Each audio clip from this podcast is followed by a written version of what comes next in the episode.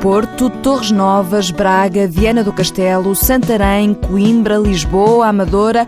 Foi você que pediu uma corrida de São Silvestre. Nesta edição fica a conhecer a história desta prova que nasceu no Brasil. Vambora, galera! Better not stop, better not stop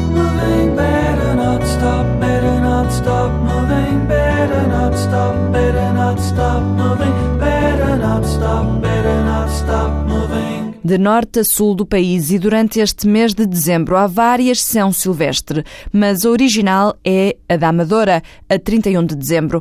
Original ponto e vírgula, porque original mesmo é de São Paulo, no Brasil, uma prova que já acontece há 89 anos e acontece precisamente no último dia do ano. Porquê? Porque assim é o dia de São Silvestre.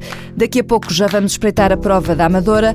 Para já vamos saber um pouco da história deste santo que nos faz correr tanto em dezembro. O Walter Madureira foi pedir ajuda a alguém muito habilitado a falar do assunto. O gosto pela corrida é mais recente que a devoção.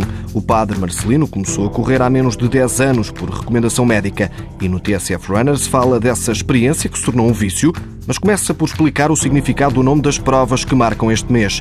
Diz o padre que os cristãos queriam terminar o ano com uma prova e assim escolheram a celebração da Igreja ao Santo. São Silvestre foi um indivíduo que teve o seu pontificado, foi Papa, eh, logo a seguir eh, ao Imperador Constantino, em 313, ter proclamado a liberdade religiosa para o Império Romano.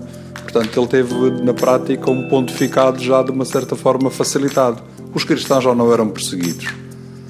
Depois faleceu neste dia 31 de dezembro e os cristãos celebram a festa dos seus santos nos dias em que partem para o céu, porque é um dia de alegria para nós, porque nós acreditamos na ressurreição. Portanto, 31 de dezembro, festa de São Silvestre, porque faleceu, foi para o céu nesse dia. Todos os dias, o padre dos salesianos acorda bem cedo para cumprir dois rituais. Levantei-me às seis para estar na capela a rezar e às sete já estava a correr. E os dias nem correm bem se não existir exercício físico. Eu, se não correr um dia, não estou bem, não ando bem, não ando bem disposto. Eu fazia um apelo a que todos corressem, eh, porque faz bem. Na missa não faz esse apelo? Por que não? Por que não havemos de fazer o apelo a estarmos bem uns com os outros, a estarmos bem de saúde? Eh, quanto melhor estivermos bem na nossa saúde, melhor estamos dispostos a louvar a Deus. Também sempre que arranja alguém que celebra a missa ao domingo, lá vai ele competir. No dia a dia corro 8, 10 km. Sempre que há uma prova de beneficência, eh, de solidariedade, eu inscrevo-me para participar, para ajudar. Sempre que posso e arranjo um colega que celebra a missa, eu vou correr. A próxima é a São Silvestre da Madeira no próximo dia 28. Em São Paulo, a corrida de São Silvestre nasceu pela mão de um jornalista brasileiro. A história é contada pela Wikipédia. No início do século XX, ele fez uma viagem a Paris e voltou de lá maravilhado com uma corrida que se fazia à noite, onde os corredores carregavam tochas ao longo do percurso. Foi assim que ele teve a ideia de criar em São Paulo uma corrida à noite, no último dia do ano, dia de São Silvestre.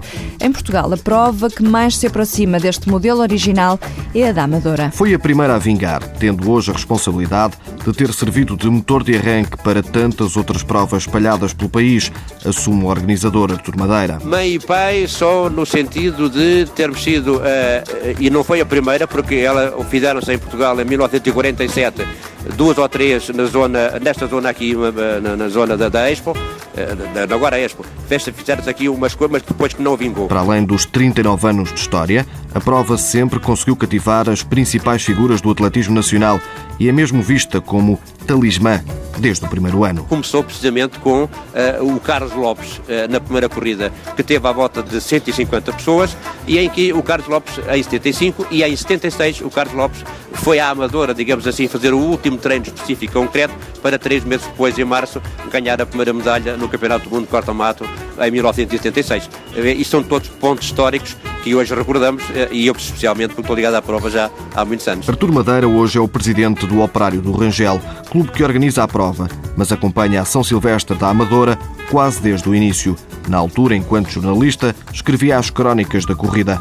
Agora, enquanto dirigente, tem estado também ligado às mudanças significativas, quer no percurso, quer também no horário. É que hoje já não se festeja a passagem de ano na corrida. Não havia gente uh, na rua à noite. Para quê manter a prova às 10 da noite? Uh, vamos então recuar até às 6 da tarde, que é a hora agora que se mantém, porque agora às 6 da tarde a prova faz numa hora e meia temos as mesmas pessoas, as 100 mil pessoas na, na, rua, quando não chove, também é evidente, a gente também tem que dizer isso, nessa situação, e daí beneficiamos toda a gente, porque assim toda a gente vem a Lisboa correr São Silvestre e regressa ao Porto em duas horas e meia. O Operário do Rangel é um clube de bairro quer no futuro manter viva a organização da São Silvestre da Amadora e relançar também algumas modalidades. São Silvestre da Amadora no último dia do ano para acabar 2013 em grande, mas tem outras corridas São Silvestre há muito por onde escolher.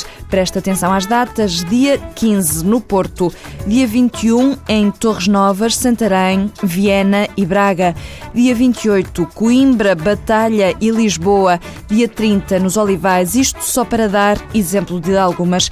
A 31 de dezembro, já sabe, Amadora e São Paulo, onde são esperadas 27 mil pessoas. Esta é, aliás, a prova de rua mais famosa do Brasil. O percurso tem 15 quilómetros, com partida na Avenida Paulista e chegada em frente ao prédio da Fundação Casper Libro, o nome do jornalista que criou a São Silvestre.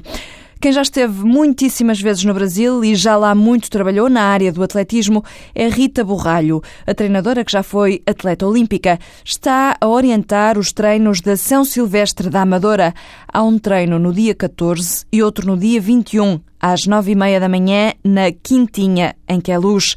Rita diz que há uma diferença muito grande na postura dos portugueses e dos brasileiros em relação à corrida. A pessoa lá só quer mesmo manter a qualidade de vida, não quer saber se hoje fez 50 minutos aos 10 ou, ou se fez uma hora ou uma hora e meia. Ele quer é fazer algum exercício físico e não, não lhe interessa muito a parte de, de competição. Os portugueses são mais competitivos e, e a cada domingo esse amador não tem noção do que custa melhorar segundos, ele quer logo minutos quer melhorar mais e mais e mais sempre. Entre as duas perspectivas, um, os brasileiros que correm pelo prazer que isso lhes dá a correr e os portugueses que são mais competitivos, diria que há alguma que seja preferível em relação à outra? Cada um deles tem, tem uma noção diferente da vida.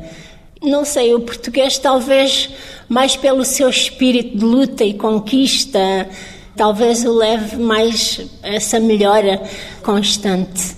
O Brasil é, é mais é mais tranquilo, mais numa boa, está tudo legal. Bacana, né? O espírito de conquista do português levou a descobrir meio mundo.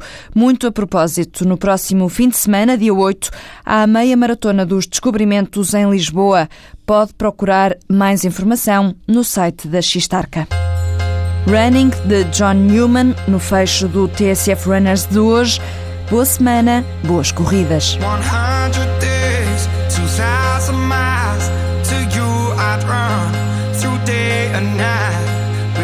100